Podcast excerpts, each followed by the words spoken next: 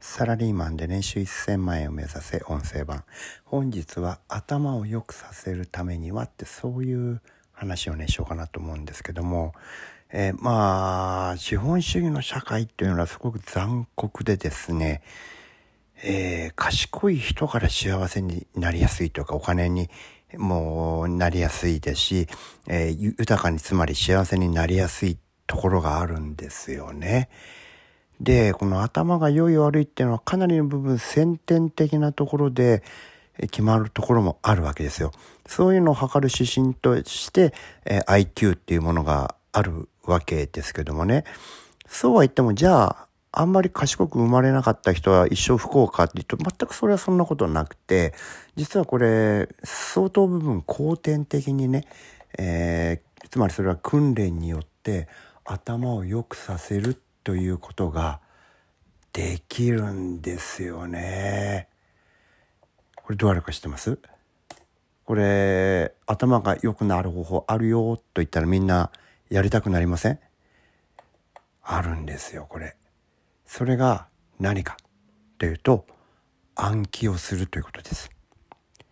意味のないことでもいいから暗記をするということですよいわゆるあの昔の詰め込み教育っていうのがね、えー、すごく否定されてゆゆとり教育っていうのが生まれてそれが大失敗した結果またちょっとね詰め込みの方に戻ろうかなんていう流れが今の教育のトレンドではあるのですがもうね暗記っていうのはするということがあなたの頭を活性化させるということはもうかなり、えー、はっきりしてる厳然たる事実なんですよね。えー、ですからね何かのね暗記に取り組んでみたらいいんです。例えば、えー、東京とかに、まあ東京でも関西でもいいんですけども、えー、例えば JR の環状線の駅を全部覚えるとか、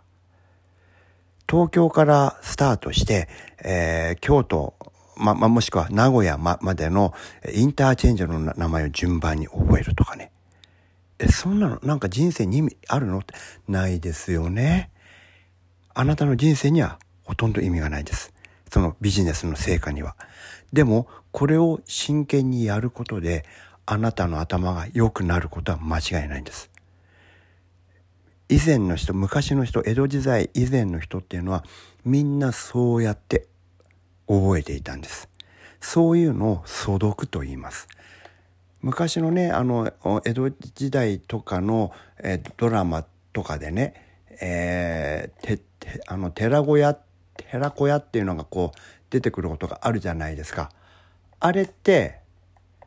あそこで何やってるかっていうと、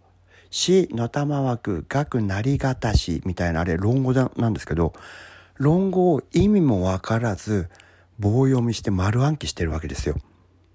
あれはね、暗記しようと思ってないんですけど、毎日毎日繰り返してると勝手に覚えちゃうわけですね。それです。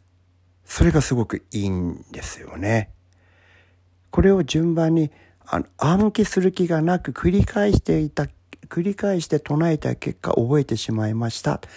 これがですね、非常に頭が良くなる勉強法です。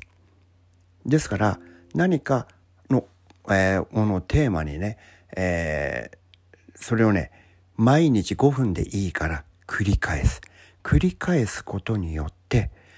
いつの間にか全部覚えてしまったっていうことが起こったらば、あなたの頭は相当賢くなってます。こういったテーマを少しずつ増やしていくんですよね。増やしていくんです。これね、すごくいいと思いますね。えー、で僕は例えばあの僕なんかがやってるのはその液鏡っていうので、ね、64家全部覚えるなんてことをやったわけですけどもこれも毎日毎日読んでたら半年もしたら勝手に覚えちゃいましたね。あとはね、えっ、ー、と般若心経とか般若心経というお経がありますけどもこれも僕全部丸暗記したんですけどもこれも一日何回か繰り返して読んでいたら一週間もしないうちに覚えちゃいましたよね。こういったことを続けていると、えー、だんだんあなたの頭のね、あの、脳みその作りが変わってくるんですよね。頭が活性化してきて賢くなった気がします。で、これは受験勉強じゃないんで、苦行だと思わないでください。1日1回か2回適当に読み返してるだけでいいんです。それで続けていくと知らぬ間に覚えてしまいますから、無理に暗記しようとすると、それは受験勉強を思い出して嫌になってやめたくなっちゃいますからね。そうじゃなくて、一日何回か読むと。それを習慣にする。その結果、何週間か何ヶ月かしたら、なんか知らないけど全部覚えちゃったんだよね。っていうふうになる日が来るんです。ね。これを、えっ、ー、と、目標にして、えー、ゆるい感じで暗記っていうのをやってみたらいいんじゃないのかなっていうふうに思います。はい、今日もお聴きいただきありがとうございました。